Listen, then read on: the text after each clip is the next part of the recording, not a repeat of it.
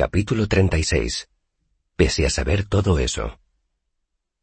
Transcurrieron los días, e invité a Will y a Sim a ir a Imre para celebrar el éxito de nuestra campaña contra Ambrose.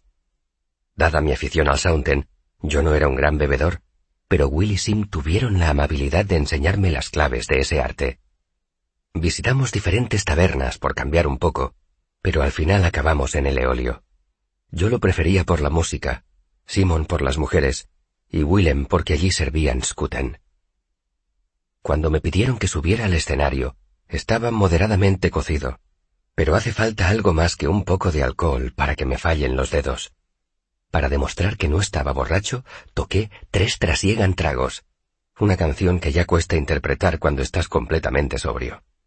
Al público le encantó y expresó debidamente su agradecimiento, y como aquella noche no bebí Sounten, no recuerdo mucho más de la velada. Salimos los tres juntos del Eolio y emprendimos el largo camino de regreso. El aire frío anunciaba la proximidad del invierno, pero éramos jóvenes y el alcohol nos calentaba por dentro. Una ráfaga de viento me abrió la capa e inspiré hondo, feliz. Entonces el pánico se apoderó de mí. ¿Dónde está mi laúd? Pregunté exaltado. Se lo has dejado a Stankion en el Eolio, me recordó William. Temía que te tropezases con él y te partieras el cuello. Simon se había parado en medio del camino. Choqué con él, perdí el equilibrio y me caí al suelo. Simon apenas pareció darse cuenta. Bueno, dijo muy serio. Ahora no me veo con ánimos para eso. El puente de piedra se alzaba ante nosotros, sesenta metros de longitud, con un arco de una altura equivalente a cinco plantas sobre el río. Formaba parte del gran camino de piedra, recto como un clavo, plano como una tabla y más viejo que Dios. Yo sabía que pesaba más que una montaña. Sabía que tenía un parapeto de un metro de alto a lo largo de ambos bordes. Pese a saber todo eso, la idea de cruzarlo me producía un profundo desasosiego. Me levanté del suelo con dificultad. Mientras los tres examinábamos el puente, Willem empezó a inclinarse lentamente hacia un lado. Estiré un brazo para enderezarlo, y al mismo tiempo Simon me cogió por el brazo, aunque no supe si lo hacía para ayudarme o para sujetarse a mí. Ahora no me veo con ánimos para eso, repitió Simon. Allí hay un sitio para sentarse, observó Willem, que la treleturen Navorca. Simon y yo contuvimos la risa, y Willem nos guió entre los árboles hasta un pequeño claro que había a solo quince metros de la entrada del puente. Me llevé una sorpresa al ver un alto itinolito apuntando al cielo en medio del calvero. Will entró en el claro, como si lo conociera muy bien. Yo lo hice más despacio, mirando alrededor con curiosidad. Los itinolitos tienen algo especial para los artistas de troupe, y verlo me produjo una mezcla de sensaciones. Simon se dejó caer en la densa alfombra de hierba, mientras Willem apoyaba la espalda en el tronco inclinado de un abedul. Fui hasta el itinolito y lo toqué con las yemas de los dedos. Estaba caliente al tacto y me resultaba familiar. No empujes esa cosa, dijo Simón inquieto. Se puede caer. Me reí. Esta piedra lleva mil años aquí, Sim. Dudo mucho que mi aliento le haga daño alguno. No importa, apártate. Esas cosas no son nada buenas. Es un itinolito, dije, y le di una palmadita. Señalan los caminos antiguos. En todo caso, estamos más seguros a su lado. Los itinolitos señalan los lugares seguros. Eso lo sabe todo el mundo. Son reliquias paganas. Me contradijo Simón sacudiendo la cabeza con testarudez. Me juego una iota que tengo razón. Le provoqué. ¡Ja! Sim, que seguía tumbado boca arriba, levantó una mano. Me acerqué y entrechoqué mi palma con la suya, formalizando nuestra apuesta. Mañana podemos ir al archivo a comprobarlo. Me senté junto al itinolito, y cuando estaba empezando a relajarme, me invadió un pánico repentino. ¡Cuerpo de Dios! exclamé. ¡Mi laúd! Intenté levantarme, pero no pude, y estuve a punto de abrirme el cráneo al golpearme contra el itinolito. Simon quiso incorporarse y tranquilizarme, pero cayó con torpeza hacia un lado y se puso a reír a carcajadas. No tiene gracia, grité. Está en el eolio, dijo Willem. Ya nos lo has preguntado cuatro veces desde que hemos salido. No es verdad, dije con más convicción de la que sentía en realidad. Me froté la parte de la cabeza que me había golpeado contra el itinolito. No tienes por qué avergonzarte. Willem agitó una mano para enfatizar sus palabras. Es propio del ser humano pensar en lo que tiene muy cerca del corazón. Me han contado que Kevin pilló una cogorza en la espita hace un par de meses y no paraba de hablar de su nueva lámpara fría de azufre. Intervino Simon. Will dio un resoplido.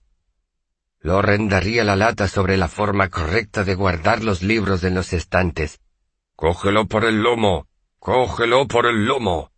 Gruñía y hacía como si agarrara algo con ambas manos. Si le oigo decir eso una sola vez más, creo que lo cogeré a él por el lomo. De pronto recordé una cosa. Telu misericordioso, dije aterrorizado. ¿Esta noche he cantado calderero curtidor en el eolio? Sí, confirmó Simón. Y por cierto, no sabía que tuviera tantas estrofas. Arrugué la frente y traté desesperadamente de recordar. ¿He cantado la estrofa del telino y la oveja? No era una estrofa muy apropiada cuando había gente importante entre el público. No, dijo Willem. Menos mal, dije aliviado. Era una cabra, consiguió decir Willem con seriedad, y a continuación rompió a reír a carcajadas. En la túnica del telino, cantó Simón y unió sus risas a las de Willem. No, no, no, me lamenté y me cogí la cabeza con ambas manos. Mi madre hacía dormir a mi padre bajo el carromato cuando cantaba esa canción en público. Cuando vuelva a ver a Stankion me dará con un bastón y me quitará el caramillo. Pues les ha encantado, me tranquilizó Simón. Y yo he visto a Stankion correándola, añadió Willem. Él también tenía la nariz un poco roja. Hubo un momento de agradable silencio. Quoth, dijo entonces Simón. ¿Sí? ¿Es verdad que eres un Eden Arru? Esa pregunta me pilló desprevenido. Normalmente me habría puesto en guardia, pero en ese momento no sabía muy bien cómo tomármela. ¿Importa mucho? No, solo me lo preguntaba. Ya. Seguí contemplando las estrellas un rato. ¿Y qué te preguntabas? Nada en concreto. Ambrose te ha llamado Ru un par de veces, pero también te ha llamado otras cosas insultantes. Eso no es un insulto, puntualicé. Me refiero a que te ha llamado cosas que no eran verdad. Se apresuró a decir Simón. Nunca hablas de tu familia, pero a veces has dicho cosas que me han dejado intrigado. Encogió los hombros. Seguía tumbado boca arriba, contemplando las estrellas. Nunca he conocido a ningún Edena. Bueno, Nunca he conocido bien a ninguno. Lo que cuentan no es cierto, dije. No robamos niños, ni adoramos a dioses oscuros, ni nada parecido. Nunca he creído esas cosas, dijo él con desdén y añadió. Pero algunas de las cosas que cuentan deben de ser verdad. Nunca he oído a nadie tocar como tú. Eso no tiene nada que ver con ser un Edén Ru, repuse. Pero luego me lo pensé mejor. Bueno, quizás sí, un poco. ¿Sabes bailar? preguntó Willem, que hasta ese momento había permanecido muy callado. Si ese comentario lo hubiera hecho cualquier otra persona o el propio Will en otro momento, seguramente habría provocado una pelea. Así es como la gente nos imagina, tocando caramillos y violines, bailando alrededor de las fogatas, cuando no estamos robando cualquier cosa que no esté sujeta con clavos, claro. El tono de mi voz adquirió un deje amargo cuando dije, ser un Edenaru no tiene nada que ver con eso. Entonces, ¿en qué consiste? Preguntó Simón. Reflexioné un momento, pero mi aturdido cerebro no estaba por la labor. En realidad somos gente normal y corriente, dije por fin, solo que nunca permanecemos mucho tiempo en un mismo sitio, y que todo el mundo nos odia. Nos quedamos los tres contemplando el cielo en silencio. ¿Es verdad que lo hacía dormir bajo el carromato? preguntó Simón. ¿Qué? Has dicho que tu madre hacía dormir a tu padre bajo el carromato cuando cantaba la estrofa de la oveja. ¿Es verdad? Básicamente es una expresión metafórica, dije, pero una vez lo hizo. No pensaba mucho en mi pasado con la troupe, cuando mis padres todavía vivían. Evitaba hablar del tema del mismo modo que un lisiado aprende a no cargar el peso del cuerpo sobre su pierna mala. Pero la pregunta de Sim hizo emerger un recuerdo del fondo de mi memoria. No fue por cantar calderero curtidor. Me sorprendí explicando. Fue por cantar una canción que mi padre había escrito sobre ella. Me interrumpí un momento, y entonces lo dije. Sobre Lorian. Era la primera vez desde hacía muchos años que pronunciaba el nombre de mi madre. La primera vez desde su muerte. Me produjo una sensación extraña en la boca. Y entonces, sin proponérmelo, me puse a cantar. Mi morena Lorian, de Arliden esposa, tiene el rostro afilado de una raposa y la voz erizada de una hechicera, pero lleva las cuentas como una usurera. Mi dulce contable de cocinar no sabe, pero con el abacón no hay quien la gane. Aun con todos sus defectos, lo confieso, ya me valdrá que mi señora no cuente de menos. Me sentí extrañamente entumecido, desconectado de mi propio cuerpo. Curiosamente, aunque era un recuerdo muy vívido, no era doloroso. No me extraña que tu madre hiciera dormir a tu padre bajo el carromato, dijo Willem con gravedad. No era por eso. Me oí decir. Ella era hermosa y ambos lo sabían. Se chinchaban el uno al otro continuamente. Era la métrica. Ella no soportaba aquella pésima métrica. Hablaba de mis padres, y referirme a ellos en pasado me hizo sentir incómodo, desleal. A Will y a Simon no les sorprendió mi revelación. Cualquiera que me conociese debía de saber que no tenía familia. Nunca había contado nada, pero ellos eran buenos amigos. Ellos sí sabían. En Atur, los hombres duermen en las perreras cuando sus esposas se enfadan, dijo Simon llevando la conversación a un terreno más seguro. Melosi re huedas titi, murmuró Willem. En Atur, gritó Simon risueño. No hables en esa lengua de asnos. ¿Edas titi? repetí. ¿Dormís junto al fuego? Willem asintió con la cabeza. Permíteme elevar una queja formal por lo rápido que has aprendido Siaru, dijo Sim levantando un dedo. Yo tuve que estudiar un año para entender algo. ¡Un año! A ti te ha bastado con un bimestre. Aprendí mucho cuando era pequeño. Dije, este bimestre no he hecho más que pulirlo. Tú tienes mejor acento, le aseguró Will a Simón. Quoth parece un comerciante del sur, es muy vasto. Tu siarru suena mucho más refinado. Eso aplacó a Sim. Junto al fuego, repitió. ¿No os parece raro que tengan que ser siempre los hombres quienes vayan a dormir a otro sitio?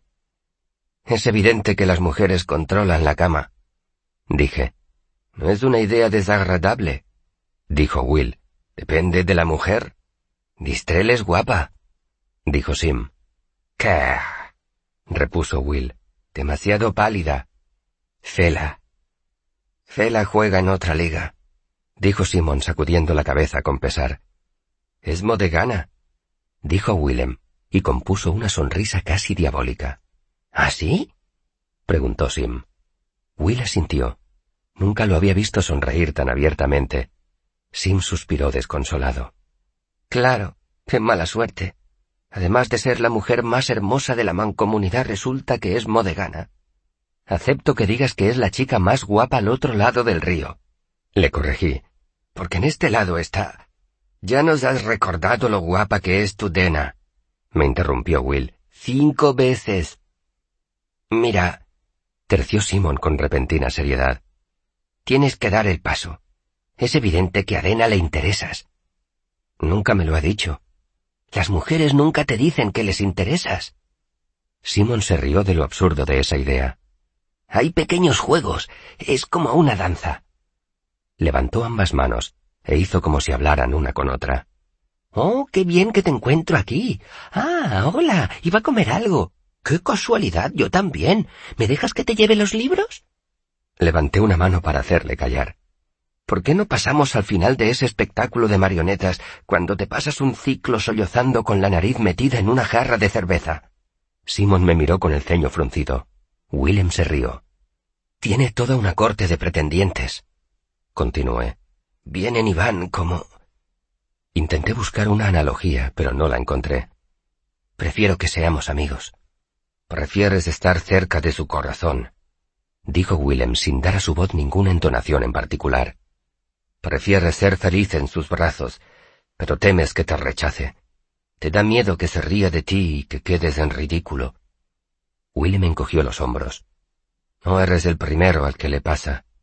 No tienes de qué avergonzarte. Willem me había dado en el blanco, mal que me pesara, y me quedé un buen rato sin saber qué decir. Me gustaría, admití en voz baja, pero no quiero dar nada por hecho.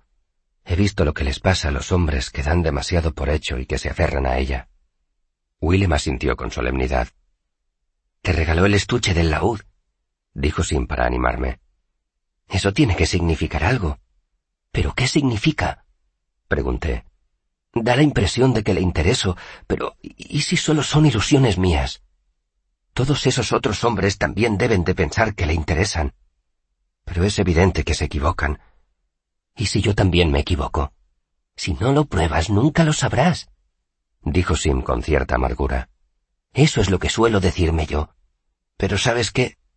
No sirve de nada. Las persigo y ellas me echan de una patada, como si fuera un perro que se acerca a pedir a la mesa. Estoy harto de esforzarme tanto. Dio un hondo suspiro.